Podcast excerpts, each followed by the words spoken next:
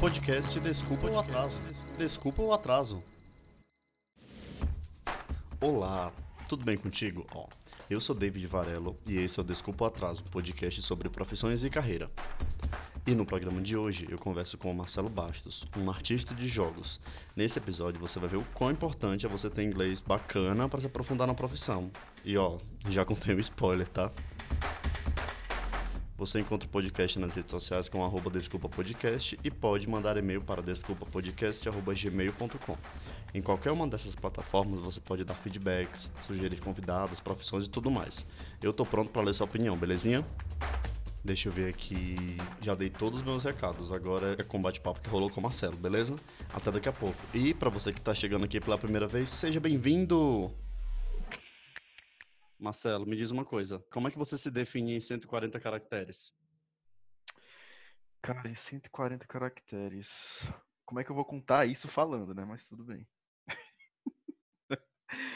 Cara, eu me considero, digamos que um artista, não profissional da área de jogos, assim, que seguiu seus sonhos, se frustrou, é, conseguiu um dos vários objetivos que a gente coloca na nossa vida.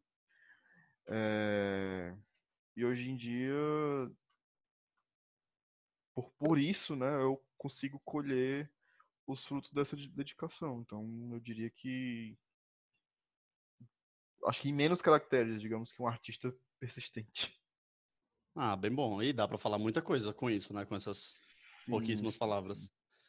É, me fala assim, antes da gente falar da tua carreira agora, me fala um pouquinho sobre como foi a tua vivência na escola, se você tem alguma alguma primeira lembrança, uma lembrança marcante. Na escola, David, eu sempre era aquele, nem era aquele, vamos lá, vamos tirar aqui o ensino médio. Eu nem era aquele aluno que ficava no fundão, mas também não era o aluno que ficava lá na frente. Mas independente do canto que eu ficava sentado em sala, eu estava desenhando. E eu era já conhecido por isso. Né? Ou eu desenhava os professores, ou eu desenhava aquele aquele amigo mais próximo ali para fazer uma, tirar com a cara dele, mas independente se a, eu tinha interesse a mais ou para menos na matéria, sempre tinha, sempre meus cadernos ou livros eram rascunhados ou desenhados. então, eu já tinha a fama de, assim, eu e outros amigos já aquele grupinho que desenha ali da sala. Ah, legal. Pelo menos não era o grupinho que bagunçava. É. e me diz uma coisa, como que você era nas, nas matérias regulares? Vou chamar de matéria regular porque a artes até que é uma matéria também, né? Sim, sim, não. Era aquele aluno na média, né? Então, nem era o CDF que sempre tirava notas boas em todas as matérias, mas claro que tinha algumas matérias que eu me destacava mais, que é como história, por exemplo. Uhum. É, eu adorava, amava história, amo história, na verdade. Né? É, geometria, essas coisas mais, poucos mais é, exatas, eu, eu, desenrolava bem. Mas, tipo, química, química eu era negação. Todo ano eu ficava de recuperação. Uhum. Então, geralmente meus livros de químicas eram os mais desenhados, porque era um saco. E e eu digo de história como minha matéria preferida porque é interessante, cara. É algo que, que eu carrego até hoje no trabalho, porque a gente tem que ter, por exemplo, um embasamento histórico quando eu for criar um personagem em determinado é, período é, de tempo, né? Digamos assim.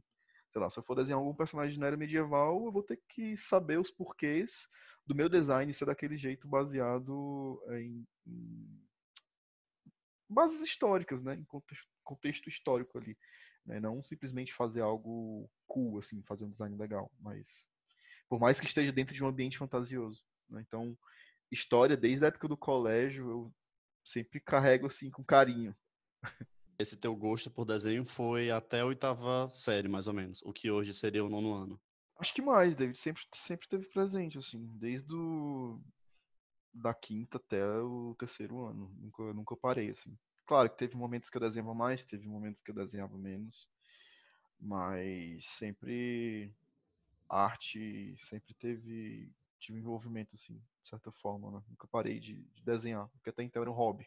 Quando foi que você começou a perceber que esse negócio de desenhar, de, de rabiscar caderno, poderia ser uma coisa séria? Bom, eu tiro pela minha é, falecida vo- vovó. Ela era pintora, então sempre depois da aula, ou sempre na época de estágio, depois do estágio, eu ia para casa dela e via que, que era, nossa, era muito bom. Ela sempre teve destaque na época dela como pintora e tal, então eu tive- sempre tive ela como referência. E então, então eu ia para casa dela, começava a copiar as revistas dela. Ela me julgava assim com o olhar de que tá ruim, mas dá para melhorar. E a partir de então eu fui tomando um, de certa forma um gosto ali mais acadêmico, digamos assim, tentando estudar um desenho mais acadêmico para me aperfeiçoar e, e fazer essa transição entre o que até, até então era um hobby para me começar a entender como é que a arte em si, né, seja pintura ou desenho, Um pouco mais técnico, né? é, tinha esses, esses aspectos técnicos que eu precisava estudar para me aperfeiçoar e que eu já sabia que tinha pessoas que trabalhavam com isso, mas até então, naquele determinado momento da minha vida, era uma coisa super distante para mim. Era, era, era uma informação ainda super vaga. Eu sei que tinham pessoas é, em áreas é, diversas que utilizam a arte como ferramenta de trabalho, mas ainda era uma, uma questão muito. um mapa muito escuro para mim, eu não sabia. Né? Eu só sabia que eu tinha que estudar. Eu sabia que tinha que desenvolver técnicas e aperfeiçoar é, os fundamentos de arte de forma geral. né? Então, a partir de um certo grau de, de curiosidade, de procurar saber onde é que eu poderia aplicar, né? Até isso antes mesmo de entrar na faculdade, até como é que eu poderia aplicar isso em determinada é, área de trabalho, eu já ficava com isso em mente, né? Tipo, eu vou me dedicar a desenho mesmo para trabalhar com isso, ou eu vou parar por aqui, vou ficar aqui sendo julgado pela minha avó e vai ficar somente como hobby. Né? Então foi mais ou menos nesse período que eu comecei a dar esses estalos, esses insights de que o que é que eu posso fazer com eu não diria nem como dom, né? Acho que todo mundo é capaz de desenhar. É só uma questão de exercício, de repetição. Você tem que exercitar todo dia para você saber aperfeiçoar as técnicas. Mas como é que eu poderia me comunicar, digamos assim, com um desenho para expressar ou vender alguma ideia, né? Em determinada área de trabalho. Bacana. Quando foi mais ou menos que você começou a perceber isso? Então, acho que eu percebi, é, David, ali, ali na época da faculdade, né? Quando em paralelo, além de, dos estágios, eu continuei estudando e foi até então que começou a, a, essas habilidades de não só de desenho, mas como eu fiz a faculdade de publicidade, o mundo do design começou a abrir a minha mente, né? Então as possibilidades criativas que eu poderia estar utilizando desenho e arte já com as diversas ferramentas que a gente tem hoje em dia, já naquela época já tinha uma, uma gama de direções que eu já poderia seguir e ali na faculdade serviu de vitrine, né? Então, os professores é, me chamaram para trabalhar nas agências de publicidade, né? Foi aí que eu comecei a, a, desenvolver meu trabalho, fazer portfólio online.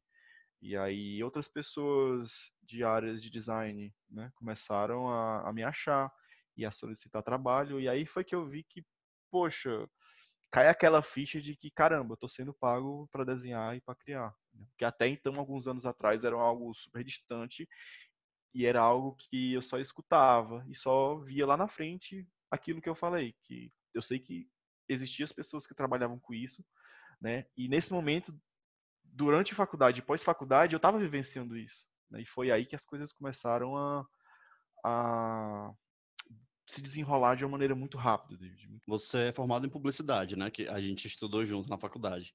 Sim, a gente é formado em publicidade, mas sempre tive um pezinho no design ali. Legal. Como que foi para você escolher o curso? Foi muito fácil? Foi um pouco aleatório. Até então eu tinha tentado arquitetura no UFC, mas a física ali na, nas específicas tinha me derrubado. E aí, entre as opções de curso que eu, que eu tava pesquisando, foi publicidade porque era uma faculdade de comunicação, né? E aí, opa, comunicação. Então, será que eu vou conseguir né, utilizar minhas aptidões artísticas ali dentro do curso, né? E foi ali que, durante o curso, que eu vi que em algumas grades, né, nas, nas cadeiras que tinham, eu, opa, do, a grade de, de computação gráfica já legal, já posso aplicar alguma coisa aqui. E aí foi assim que que eu fui realmente seguindo essa jornada, né? Seguindo esse, esse trajeto de início de carreira. Entendi. Inesquecível. Eu pensar, quando a gente fazia trabalho em equipe, que eu ficava pensando nos textos, você pensava nas imagens, você e o Gabriel achava assim incrível. Não, é isso mesmo. Sim, montar uma muito agência. visual, sempre fui muito visual. Aí você comentou que na faculdade mesmo você começou a trabalhar em agência, receber algumas propostas de professores, né? Que é Isso. é quase como se fosse uma agência de talentos, né? A faculdade para quem é professor e tem agência. Então, Exato. funciona muito bem e tal. É, como que foi a tua primeira experiência trabalhando em agência? Foi legal, foi bastante enriquecedor, assim, e foi um período que eu guardo com carinho até hoje. Foram sete anos de agência, numa só né, na qual tive incrivelmente o total apoio de tantos os, chefes da época como um apoio no sentido de que nunca interferiram no eu gostar de desenhar mesmo durante o expediente, né? Entre um trabalho ou outro, entre uma pausa de um job e outro. Então sempre viam que eu estava na minha mesa, né? É, trabalhando. Se eu terminei o trabalho, eu ia desenhar. Isso não era problema nenhum. Então foi um período que eu amadureci bastante, né? Tanto é, como profissional, é, enriquecendo técnica, é, percepção de, de mundo, né? percepção visual de, de trabalho, postura. É um período realmente de, de amadurecimento de forma geral. Não, o profissional e o pessoal ali estavam unidos naquela época. Então foi um período que eu tirei bastante proveito. Eu tive a sorte de ter bons chefes assim que não, não me colocaram para baixo de forma alguma em relação a isso. Né? Eles sabiam que eu queria trabalhar com, com desenho, né, com arte. E eles nunca interferiram nisso. Inclusive, eles até encorajavam de tentar colocar alguma dessas técnicas em alguns trabalhos que a gente desenrolava é, dentro da agência, que era bastante legal. Né? O que o lado negativo daí era alguns clientes que, que tinham uma certa resistência a, a naquela época, né? Vou nem muito longe, há o que uns 10 anos atrás, 9 anos atrás, uma certa resistência a colocar desenhos e imagens criativas de forma mais artística, digamos assim, em peças publicitárias, mas infelizmente. Alguns deixavam que ficava bastante legal, né? outros já eram mais engessados, né? Então, mas sempre tive, tive uma relação bastante bacana, assim. Foi um período que eu que eu tirei bastante proveito. Legal. O que que você fazia na agência especificamente? Assim, lembrando que tem gente que está ouvindo que não é da publicidade, tá? Uhum. Mas o que que você fazia na agência? Eu trabalhava com a parte, eu era designer, né? Então comecei como designer de interface. Eu trabalhei na Index, lá trabalhei durante, como eu falei, sete anos e dentre esses sete anos eu passei, acho que uns cinco anos como designer mesmo e os outros dois anos eu tinha assumido uma direção de arte com dois designers, diretores de arte júnior. Né? E, e nesse período foi que deu esse boom na minha mente, assim, de como é que sim, como é que eu ia estar tá utilizando dos meus conhecimentos agora num ambiente totalmente é, online, né? Até porque a agência, a Index, ela, ela sempre foi uma agência online. A gente não fazia é, peças como essas agências mais tradicionais faziam de banners, de é, impressos, é, outdoors, essas coisas. Né? A gente sempre trabalhou na mídia online. E, e lá, né, fazia entre peças publicitárias para site, pra, na época que o Facebook estava crescendo, né, então uh, peças de social media ali também. E basicamente era isso, assim, num, em determinado momento, além de peças criativas, peças de design, a gente começou a inserir vídeos, então isso foi bem mais para frente, claro, a gente começou a trabalhar com é, vídeos, edição de vídeo, né, saber mexer nas câmeras, é, usar drone. Legal, você fazia isso com vídeo? É, a gente começou a trabalhar com vídeo. Ah, Inclusive, ah, foi justamente naquele início ali do, do Shop Rio Mar. Então a gente em Fortaleza, né? fazia, né? Sim, a gente sempre fazia aqueles vídeos lá deles, que era bastante legal, assim, dava bastante trabalho. Né? Eu tive que me forçar a aprender ferramentas novas, mas em nenhum momento sair da minha área de, de, de atuação ali, né? Então, eu vinha do Photoshop com uma carga de design muito bacana para desenrolar a arte, né? Então, sempre os meus mentores lá dentro me deram muitas dicas de como melhorar várias coisas? Tanto de interface como peças de design mesmo. Bacana. E, e, e acho que era isso, assim, David. A gente fez aplicativos também, passei um tempo fazendo aplicativo para celular.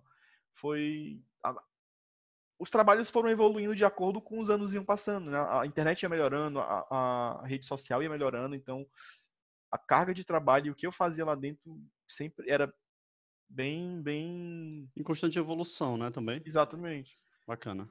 Mas essa tua experiência em agência não foi a tua primeira experiência trabalhando, né? Você já fez outras coisas antes. Eu trabalhei no endomarketing, eu acho, como. Eu nem lembro o que, é que eu fazia lá. Era mais peças institucionais, era, era, era aquele marketing interno, né? Mexer com aquelas abelhinhas, aquelas paradas ali da época. Ah, sim. Mas eu não passei muito tempo, não. Acho que eu passei uns seis meses. Logo em seguida já tinha recebido um convite de ir para Index.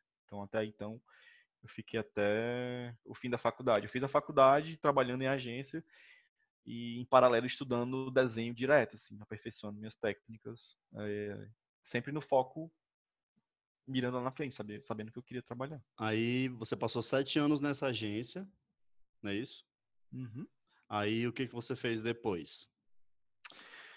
Pronto, durante esses sete anos, claro, como eu falei, eu fui em paralelo estudando, né, é, desenho. E aí as oportunidades freelancer foram aparecendo. Já tinha um portfólio bacana online, onde as pessoas me achavam por lá. É, começou a aparecer cliente de tanto de fora do, do estado, mas como de fora do país para fazer trabalho. Fora isso, depois da agência, é, essas oportunidades foram aparecendo e demandou muito tempo. Né? E aí foi por isso que que o pós-agência, digamos assim, eu tive que fazer uma. Eu não consegui, eu não consegui mais conciliar os trabalhos, né? Tava, tava muito sobrecarregado, eu tive que que pular do barco de alguma delas. Uhum, né? Fazer escolha, né? É, então, mas assim, não era aqueles trabalhos de de jogos assim que eu queria fazer na época e tal, sempre até para o pessoal entender, sempre quando eu falo desenho, eu sempre vim estudando para trabalhar com jogos, né? Para área de jogos. Uhum. E durante o entre o finalzinho da, do período de agência e o depois de quando eu saí de agência, começou a, trabalhar, a aparecer uns trabalhos de, de, de jogos bacanas assim para empresas de São Paulo e tal. E aí foi foi essa transição bem apesar do período ali ser um pouco caótico de tanto trabalho, mas eu sempre gosto de fazer uma transição de um trabalho para outro de uma forma bem tranquila. Você pegou esses freelas enquanto você estava na agência e estava com as duas coisas, aí depois você falou, não, ou eu vou pirar aqui, ou vou surtar, ou eu preciso escolher um dos dois. Foi isso, né? Exato, exato, exato. Tá. É... Me fala uma coisa, quando para você poder tomar essa decisão, você também colocou colocou na mesa o que você recebia em agência e o que recebia com freela, certo? Sim. Foi nessa época que você percebeu, ou não sei nem se foi nessa época, como que você percebeu, que o que você estava fazendo com o Freela, com aquilo que você sempre gostou, estava eh, superando o que você recebia na, no teu trabalho fixo? Você já percebeu isso nesse momento? Sim, comecei a perceber e inclusive é, eu tinha recebido a proposta de, um, de, uma empresa de São Paulo que trabalha com jogos de ficar fixo freelancer com eles. E foi aí que eu tomei a decisão realmente de, de migrar, né? Tipo, opa, surgiu uma oportunidade que eu vou ter meu salário fixo durante é, os anos que o contrato ficar vigente. E vou trabalhar com algo que eu gosto, que até então, é, naquela época ali, né? Era, a empresa de São Paulo era de jogos é, é, empresariais, não era de jogos de celular de videogame que a gente, a gente vê hoje, que é algo que eu sempre quis trabalhar. E foi nesse período que, quando eu recebi esse convite dessa empresa de São Paulo, que, que eu fiz essa escolha, sabe? Então, pesou mais a, a, a tanto questão salarial, mas como aquilo que, pô, oportunidade de trabalhar com jogos. Apesar de, de ser uma ramificação dentro da área de jogos, é, já é alguma coisa, já é uma, uma oportunidade de crescimento, já é um, um enriquecimento ali para o meu currículo, né? De que eu trabalhei com esse tipo de, de demanda de jogos ali. Massa. Aí, o que que você fazia nessa, nessa empresa? Então, nessa empresa de São Paulo, a gente fazia jogos educativos e jogos empresariais. Eram mais jogos voltados para treinamento de, de, de RH, né? Então, Ah, entendi. jogos que demandavam criação de personagens e cenários, mas que o, o- a gameplay, né, o- a forma de como as pessoas jogavam aquele jogo era de traçar perfis de funcionários, né, de escolhas, né, as escolhas que as pessoas faziam durante aqueles, aquele, aquele jogo iam traçar o perfil dela para os recrutadores. Tipo um, um teste comportamental. É, funcionava assim, a gente fez bastante jogo nesse sentido. Fez também um jogo bem legal que fez foi o boom assim da empresa na época, foi um projeto que eles me passaram com que foi bastante peso assim, que eu fiz com bastante responsabilidade, que foi do Maio Amarelo, né? Era um, era um, um jogo de, de educação de trânsito para crianças e os pais, né? Então o jogo era tipo eu não sei se você já jogou Sin City, aquele que tem um, o mapinha da cidade e tal. Sim. Eu tive que fazer cada ruazinha, cada prédiozinho, os carrinhos passando, para depois os, os programadores e animadores, enfim, darem vida àquilo. Mas foi um trabalho bastante minucioso que eu tive que fazer todo elementozinho separado para eles montarem, para fazer um mapa de uma cidade gigante, em que cada esquinazinha gerava um questionário um desafio para as crianças e os pais responderem assim, é, qual a opção da imagem está correta, né, de como atravessar a faixa, de respeitar a sinalização de trânsito. Cara, e foi bem legal, assim, foi um esse jogo saiu na mídia assim de uma forma que, que pesou assim para a empresa de uma forma bastante positiva, que ficou bastante legal. Que massa. Tem um, um dos meus melhores amigos, ele é formado em jogos digitais aí em Fortaleza. E vez ou outra a gente conversa, quando ele estava fazendo o curso, né, a gente conversava que ele não via só programação no, no, curso dele, ele via também é, roteiro e tal. Você também vê, precisa saber isso de roteiro, de pensar em como o personagem vai funcionar, ou você já recebe tudo pronto? Geralmente, quando. O meu método de trabalho, como sempre tem um diretor de arte acima, geralmente eu recebo tudo pronto. Né? Recebo um brief de, do jogo, de como é que vai ser as mecânicas e já vem mastigadinho para arte, né? De como é que vai ser. Porque na faculdade de jogos, geralmente eles dão um espanado geral, assim. né? Desde a parte artística até a parte técnica e narrativa. né? Então, é, como eu estou dentro da parte artística, a gente geralmente, por exemplo, recebe um doc com, pode ser um, um texto grande ou um parágrafo explicando a mecânica, vai ser um personagem tal, tal, tal, com as características é, X e Y. E isso já eu já ganho tempo, né? Tanto de pesquisa e de execução.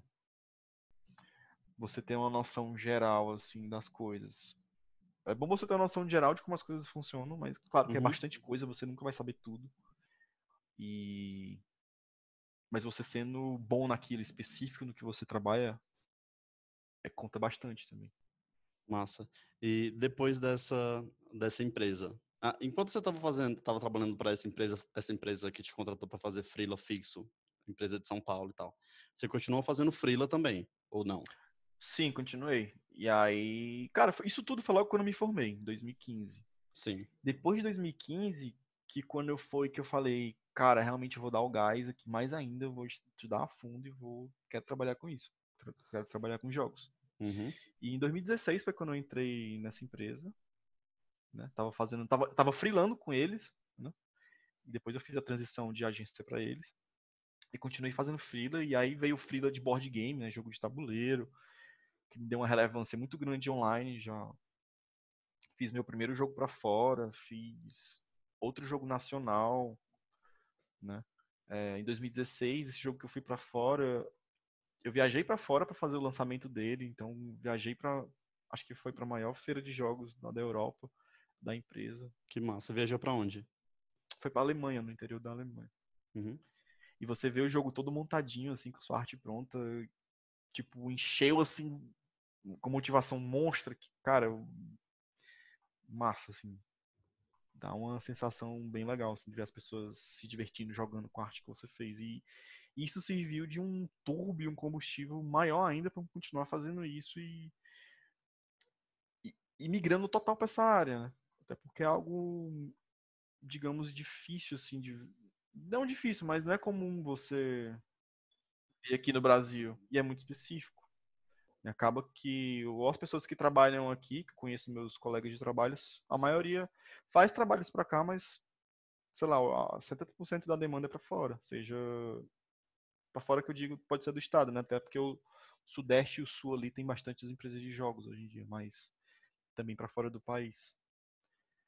Mas depois disso, 2015, 2016, e depois dessa empresa, esses freelas foram que apareceram, assim, David. Então, enriqueceu tá, muito meu portfólio e, e que consegui mais freelas em relação a isso. Uma coisa foi puxando a outra, né? Tá, aí depois dessa empresa fazendo freela, você chegou a ficar fixo com alguma outra empresa ou não? O que que você, o que que aconteceu contigo depois de 2015, depois desse desse lançamento lá na Alemanha? Depois de 2015, é, 2015, 2016, eu continuei, continuei estudando. Assim, eu sempre falo isso porque eu costumo falar é, para os colegas ou profissionais da área que nosso nossa área a gente tem que, é um estudo infinito é um estudo cíclico. Você imagina uma espiral. A gente sempre vai passar rodando nesse espiral em diversos fundamentos da arte que a gente precisa aperfeiçoar todo dia, né? Teoria das cores, anatomia, proporção, é, é perspectiva. Né? E a cada volta que eu dou nesse espiral, digamos que eu dei uma volta nesse espiral em 2015, dei uma volta nesse espiral de novo em 2016. A minha, a cada volta que eu dou nesse espiral, minha percepção é, vai mudando e eu vou aperfeiçoando as técnicas, vou aperfeiçoando meu estilo de, de, de arte de desenho. Né?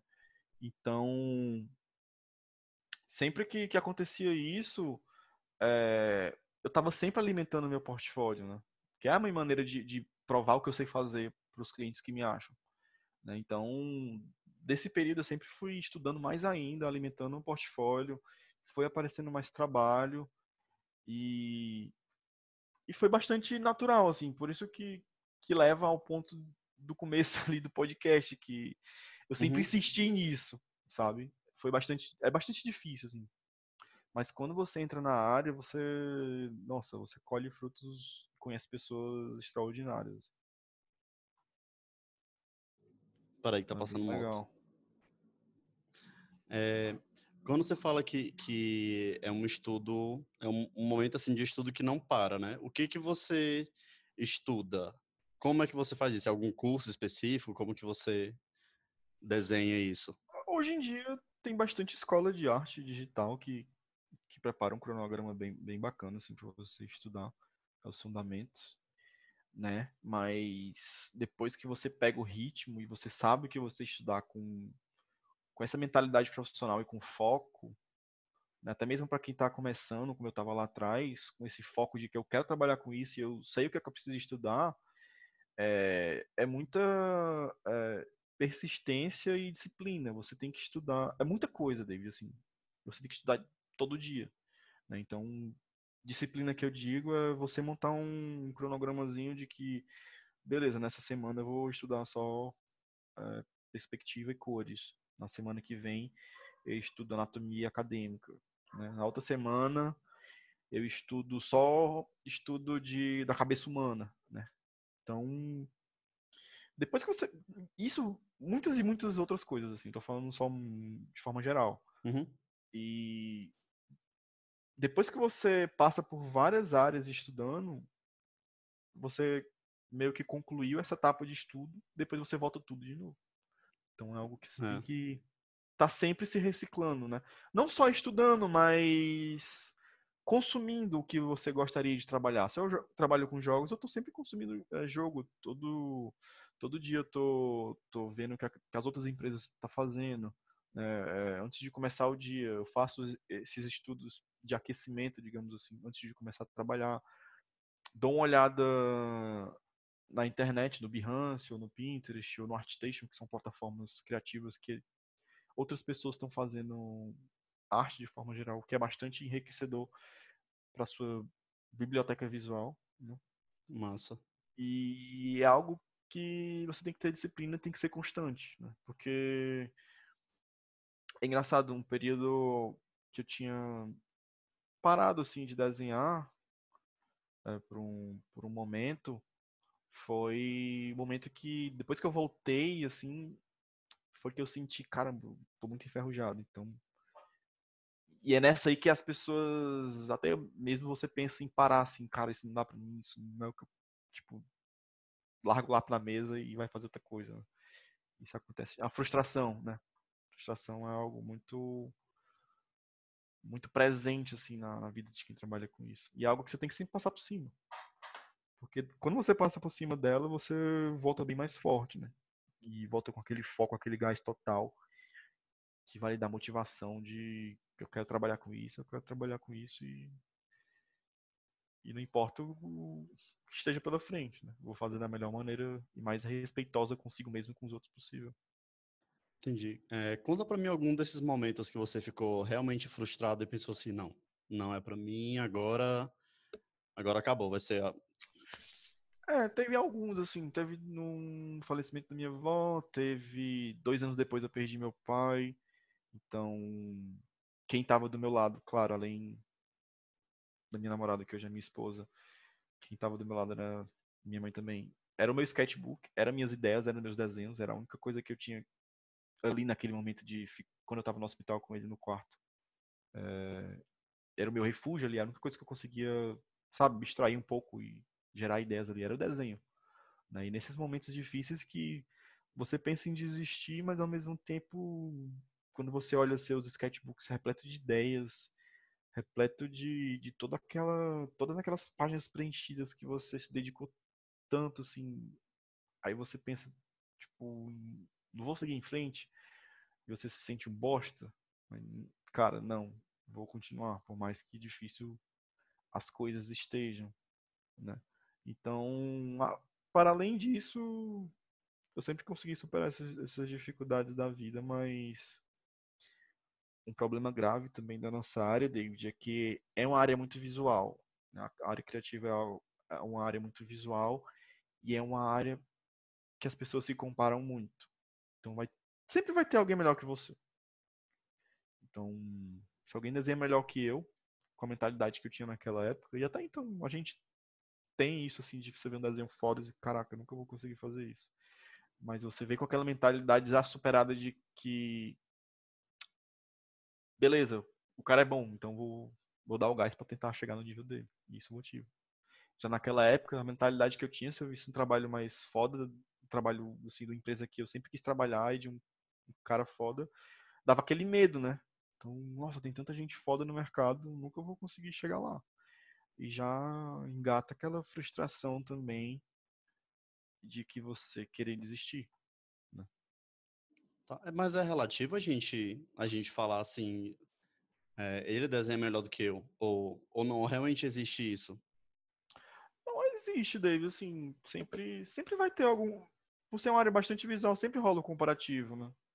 Sempre você vai achar aquela coisa, né? a grama do vizinho é mais verde que a sua. Sempre tem isso, independente da área. A nossa sofre mais porque é visual. Se você vê e sabe que o seu desenho, o seu trabalho tá, tá digamos, faltando você aperfeiçoar os fundamentos, você vê o trabalho de outra pessoa que que está de uma forma executada bem melhor que a sua, claro que você vai sentir ali é, é, digamos, mexido por aquilo, né? Você vê, vixe, o trabalho do cara é melhor que o meu. Aí você vê outra pessoa, vixe, o trabalho desse cara é melhor que o meu. Aí você tem duas opções. Ou você recua, ou você estuda mais e, e ultrapassa esse desafio. Mas, mas você também olha alguns trabalhos e fala assim, nossa, o meu trabalho é até muito hoje... melhor do que esse. Não, ao contrário, não, você sim, fala não, isso, Não, né? contrário, mas até hoje eu, eu vejo o trabalho de, de, caras que, cara, foda, infinitamente melhor que o meu, mas nossa área tem, tem espaço para todo mundo e é um estudo constante, você sempre melhora, né? E é claro que rola o contrário, mas eu não, eu não vou julgar. Eu sei que se o cara tá aprendendo, você Pois é. Eu sei que, que daqui uns anos ele vai estar tá no nível extraordinário também. Não adianta ficar é, olhando, digamos, de nariz empinado para um trabalho de alguém que está inferior. Né? Mas sempre vai ter isso, assim. É algo normal, mas você tem que levar pro, pro lado bom da coisa. Né? servia de motivação ao contrário de frustração. Você vê um trabalho de alguém assim melhor que o seu. Você chegou a falar com alguém que se sentiu mais motivado depois de conversar contigo sobre isso? Uh, não que eu lembre. assim, por ser uma área que não é muito conhecida, assim, é difícil você conversar assim de forma para várias pessoas, para as pessoas conhecerem mais é, esse tipo de profissão, né? Então, acaba que por eu trabalhar em casa, sem uma área mais restrita, fora do, do comum, eu sempre mais fico low na minha, profile. na minha é, eu fico sempre fico aqui na minha caverna aqui trabalhando e é engraçado quando eu tenho que preencher ou então as pessoas preenchem um formulário sobre minha área de atuação, né? Ou as pessoas perguntam como que eu trabalho. É, eu sempre digo que sou publicitário, porque é a forma mais simples de dizer que eu trabalho com comunicação. Porque eu, às vezes quando eu falo que eu trabalho com jogos, as pessoas, tipo, hã? Tipo, o que é isso? Como assim? É, eu, assim, eu imagino que ainda deve existir preconceito quando, quando você abre a boca e fala assim, né? Eu trabalho com jogos. Ah, com jogos. Como assim? É, eu, tipo, eu sou. Eu sou artista de jogos. As pessoas tipo, não entendem, assim, o que, que é isso, entendeu? Principalmente os, os mais velhos, assim, tipo, nossos pais, assim. Então, tipo, tipo o quê? O que é que você trabalha? Como assim? Nossa, imagino. E assim, se tiver uma pessoa, se tiver não, com certeza tem uma pessoa que está ouvindo a gente que desenha, mas quer melhorar isso. O que que ela consegue buscar de curso aqui no Brasil para para poder melhorar o traço dela? Vamos lá, anota aí, rapaz. Tem as escolas de arte, tem uma escola de arte online chamada ICS, que é de São Paulo. Tem a escola Revolution, que é de Curitiba. Todas elas têm cursos online para arte digital. Tem a Artesia, que é daqui de Fortaleza, que também tem cursos maravilhosos. Tem o estúdio Daniel Brandão, que fica ali no Del Passeio, que inclusive eu estudei lá, é desenho acadêmico. Sensacional, Del... recomendo para todo mundo. Del Passeio é um shopping de Fortaleza, né? Isso da Passeio Shopping. É, o estúdio Daniel Brandão fica no, na torre comercial, então totalmente voltado para desenho. Então, hoje em dia tem muita opção, assim, muita opção de só você, se você pesquisar arte digital vai aparecer com certeza várias escolas já antigas, novas, recentes, é, com cursos mais recentes, né, com workshops, enfim, tem muito material se você pesquisar isso. E Mas de antemão, também? Sim, para todo bolso. São, Nossa. assim, as escolas, dependendo do curso, essas escolas de fora, principalmente a ICS, tem uns preços um pouco mais salgados, mas é, são cursos sensacionais, assim, que além de abrir a sua mente, vai aperfeiçoar e vai te direcionar para aquilo que você quer trabalhar, né? Tá. E você comentou um pouco sobre os trabalhos que você começou a fazer para fora do Brasil, né? Como que é a tua relação com o inglês? Você precisa ter um, um inglês assim Precisa. Perfeito. Precisa. Perfeito não. Digamos que um intermediário avançado. Tá. Ou intermediário. Já. Mas o inglês é fundamental. E é algo que minha mãe, minha mãe sempre falava na época do colégio. Inglês é fundamental. E eu nem, nunca dei bola, né? Mas quando os primeiros trabalhos internacionais começaram a aparecer, aí eu não realmente preciso desenrolar essa língua, porque abre muita porta, abre muita porta. E comunicação é tudo. Né? Se você se comunicar bem é, com um diretor de arte ou de, de um cliente que vem de fora para trabalhar com você, você tem que sanar dúvidas, você tem que conversar. Porque se você. Porque se houver uma falha nessa comunicação, vai. Pode dar algum problema na execução da sua arte, né? Então, tem inglês, eu recomendo bastante, assim. Você pode. Vamos lá, métodos de aprender inglês, sim. É, ver vídeos em inglês, com legenda, ver um filme já besta que você já viu várias vezes em inglês, com legenda em inglês. É, uma coisa que me ajudou muito foi na época do TCC. Como eu fiz o meu TCC relacionado a jogos, coisa que até então ninguém na faculdade tinha feito, não sei porquê, foi um desafio muito grande, porque minha biblioteca, ou minha bibliografia era muito limitada. Só tinha livro em inglês que eu conseguia as coisas. E foi aí que eu tive que aprender mesmo, hum. né? Tive que traduzir muita coisa, tive que ler muita coisa em inglês que eu já consegui dar uma melhorada. Quase que na marra, né? Quase que na marra. Mas tenho inglês, pessoal, assim, nessa área criativa, porque, sério, abre muita porta. Massa. E me fala um trabalho do teu portfólio que tu que você olha para ele e fala assim, nossa, esse trabalho aqui eu quero enquadrar. Se é que você já não tem ele enquadrado, né, na tua casa. Não. Cara, não sei te dizer, mas eu tenho um, um, jogo que eu fiz que eu achei que foi um dos meus mais jogos mais legais, assim, que eu me diverti fazendo. Que foi um jogo de tabuleiro chamado Gnomopolis. Quem, se for deixar o link dos portfólio, do meu, meus links de portfólio. Vou deixar assim. é... assim. Você me passa os links, eu coloco tudo na descrição do episódio. Pronto, tem lá. E foi muito divertido fazer, né? Porque foi algo dentro do meu estilo, assim, que eu gosto de trabalhar, que eu gosto. Meu estilo de arte é mais cartoon, né? Mais colorido e tal. As proporções mais exageradas, não é nada realista. Mas nada contra, tem gente que faz. Mas foi um jogo que eu fui, eu fui achado por conta do meu estilo de, de desenhar?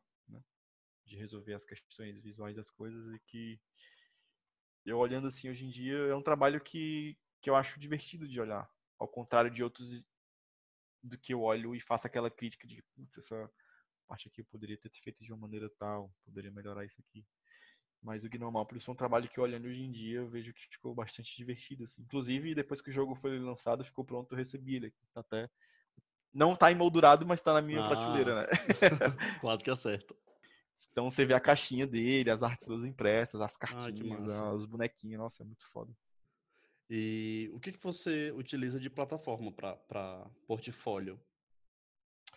Vamos lá, de portfólio eu sempre tive o Behance, então o Behance eu recomendo bastante para você exibir seus trabalhos, mas é, eu uso também o ArtStation. O ArtStation hoje em dia tem uma pegada bem bem para galera que é da área de jogos mesmo, assim. Então todas as maiores empresas de jogos te acham por lá tem uma seção de trabalho, que é a parte de jobs, que é tipo classificados dessas empresas grandes que, que mostram qual o profissional da área que eles estão precisando. Então, ah, já é massa. é direto ali. Então, o ArtStation também é bastante recomendado. Isso em inglês. Isso. O Behance eu acho que hoje em dia está em português, mas até então estava em inglês, mas hoje em dia está em português. Mas o ArtStation é em inglês. Tem também o DeviantArt, que é uma plataforma de tipo galeria online de imagens também. Então tem tem essas opções mais conhecidas, né? Tem o próprio uhum. Tumblr também, que você pode fazer um blog de imagens e colocar uhum. lá. Hoje em dia a plataforma não importa tanto, o que importa é o conteúdo do seu trabalho que vai estar tá lá. Se o cliente ou a pessoa que está interessada no seu trabalho ver as imagens e curtir, e pelo menos tiver seu contato de e-mail lá, ela vai entrar em contato com você. Mas essas plataformas são as mais fortes. Né?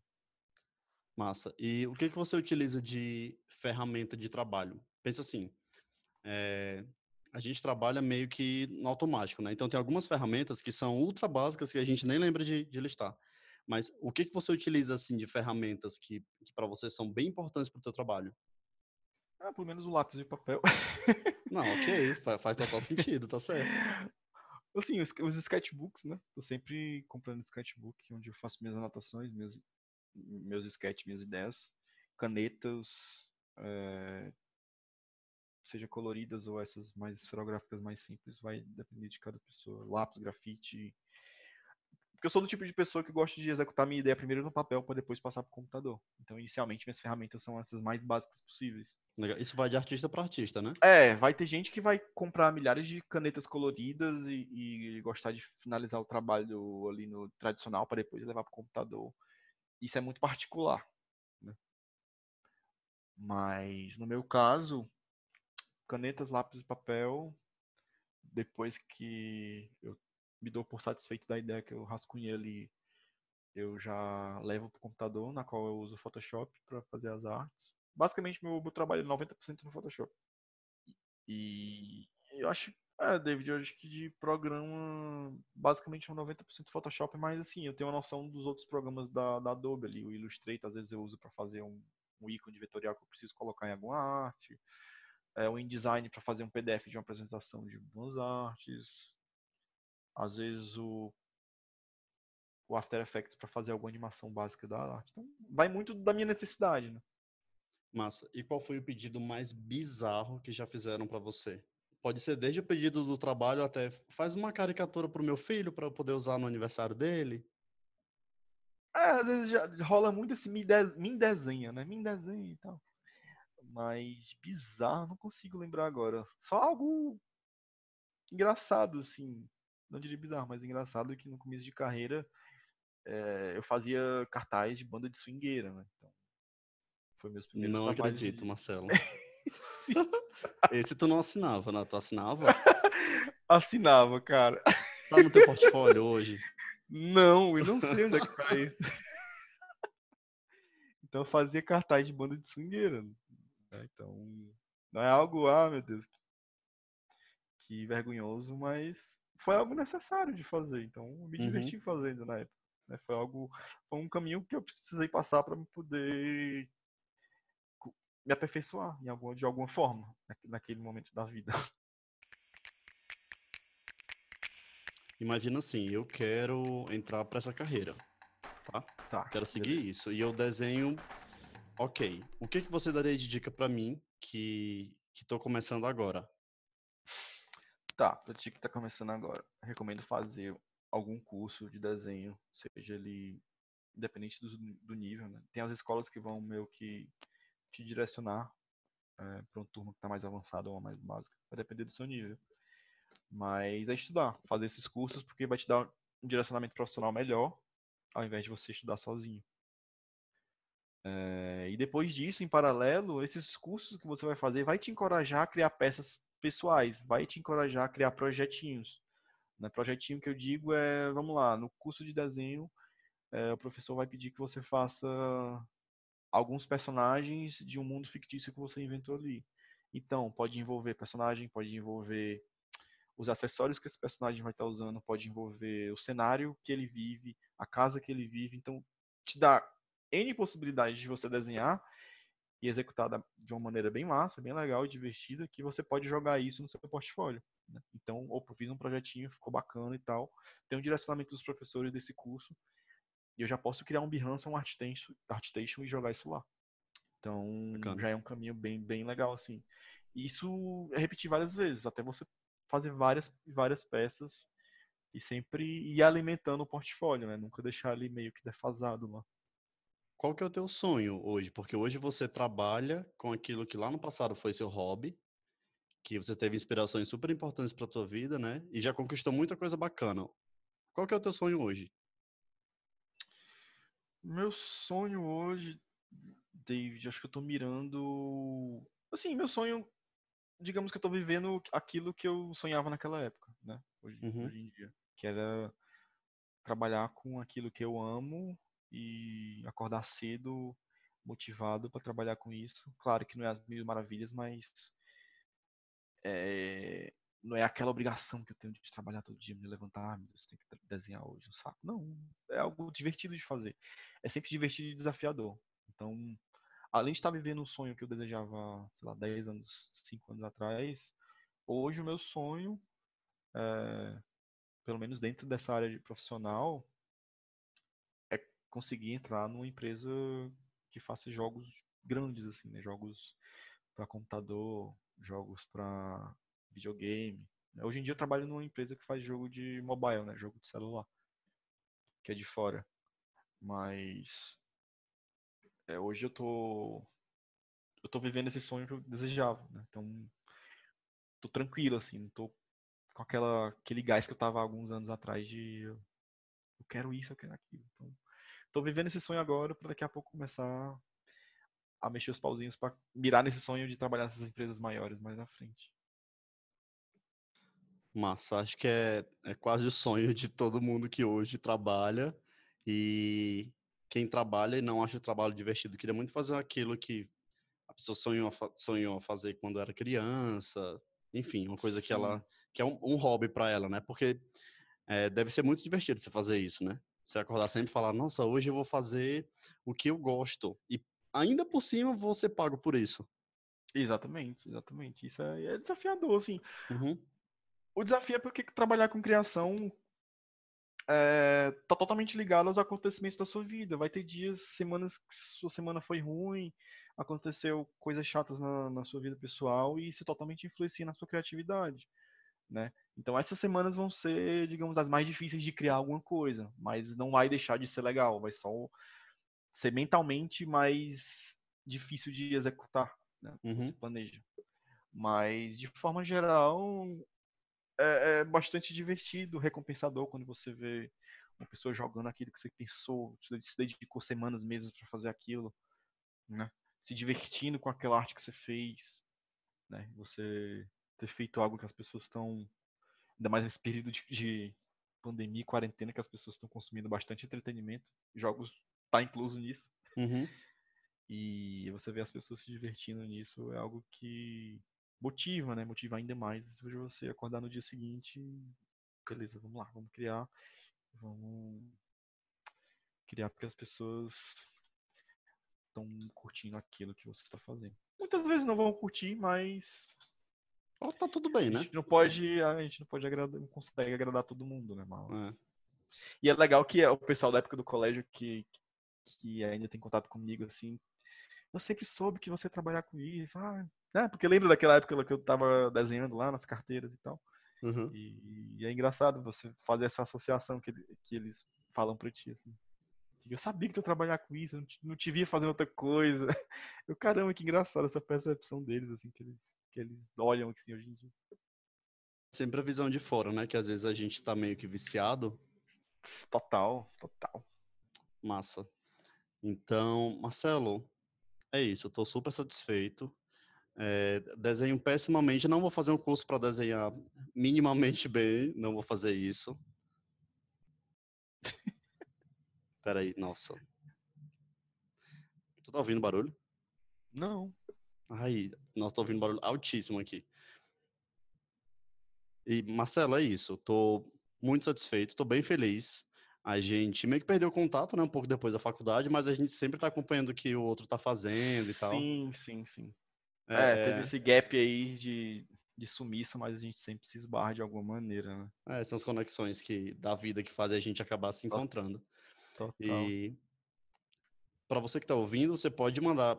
a- gente está acabando por aqui, tá? Mas você pode mandar sua pergunta para o Marcelo, que você mandando a pergunta, eu mando para ele, ele responde e eu coloco aqui.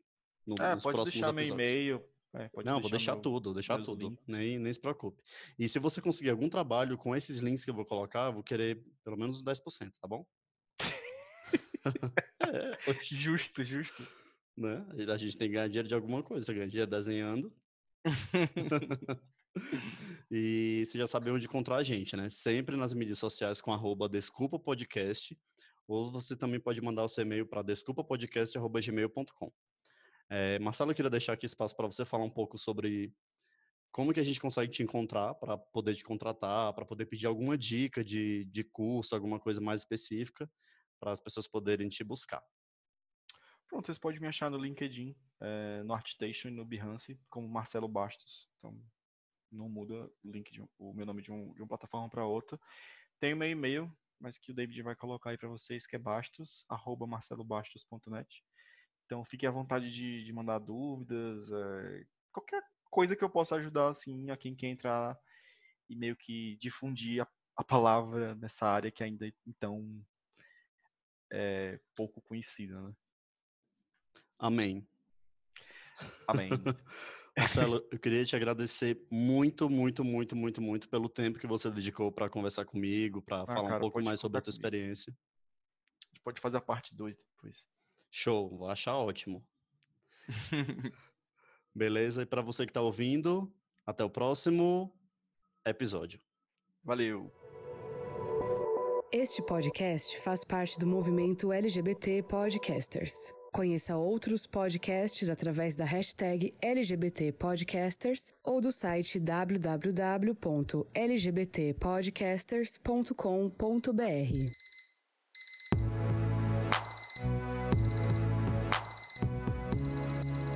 Podcast Desculpa o atraso. Desculpa o atraso.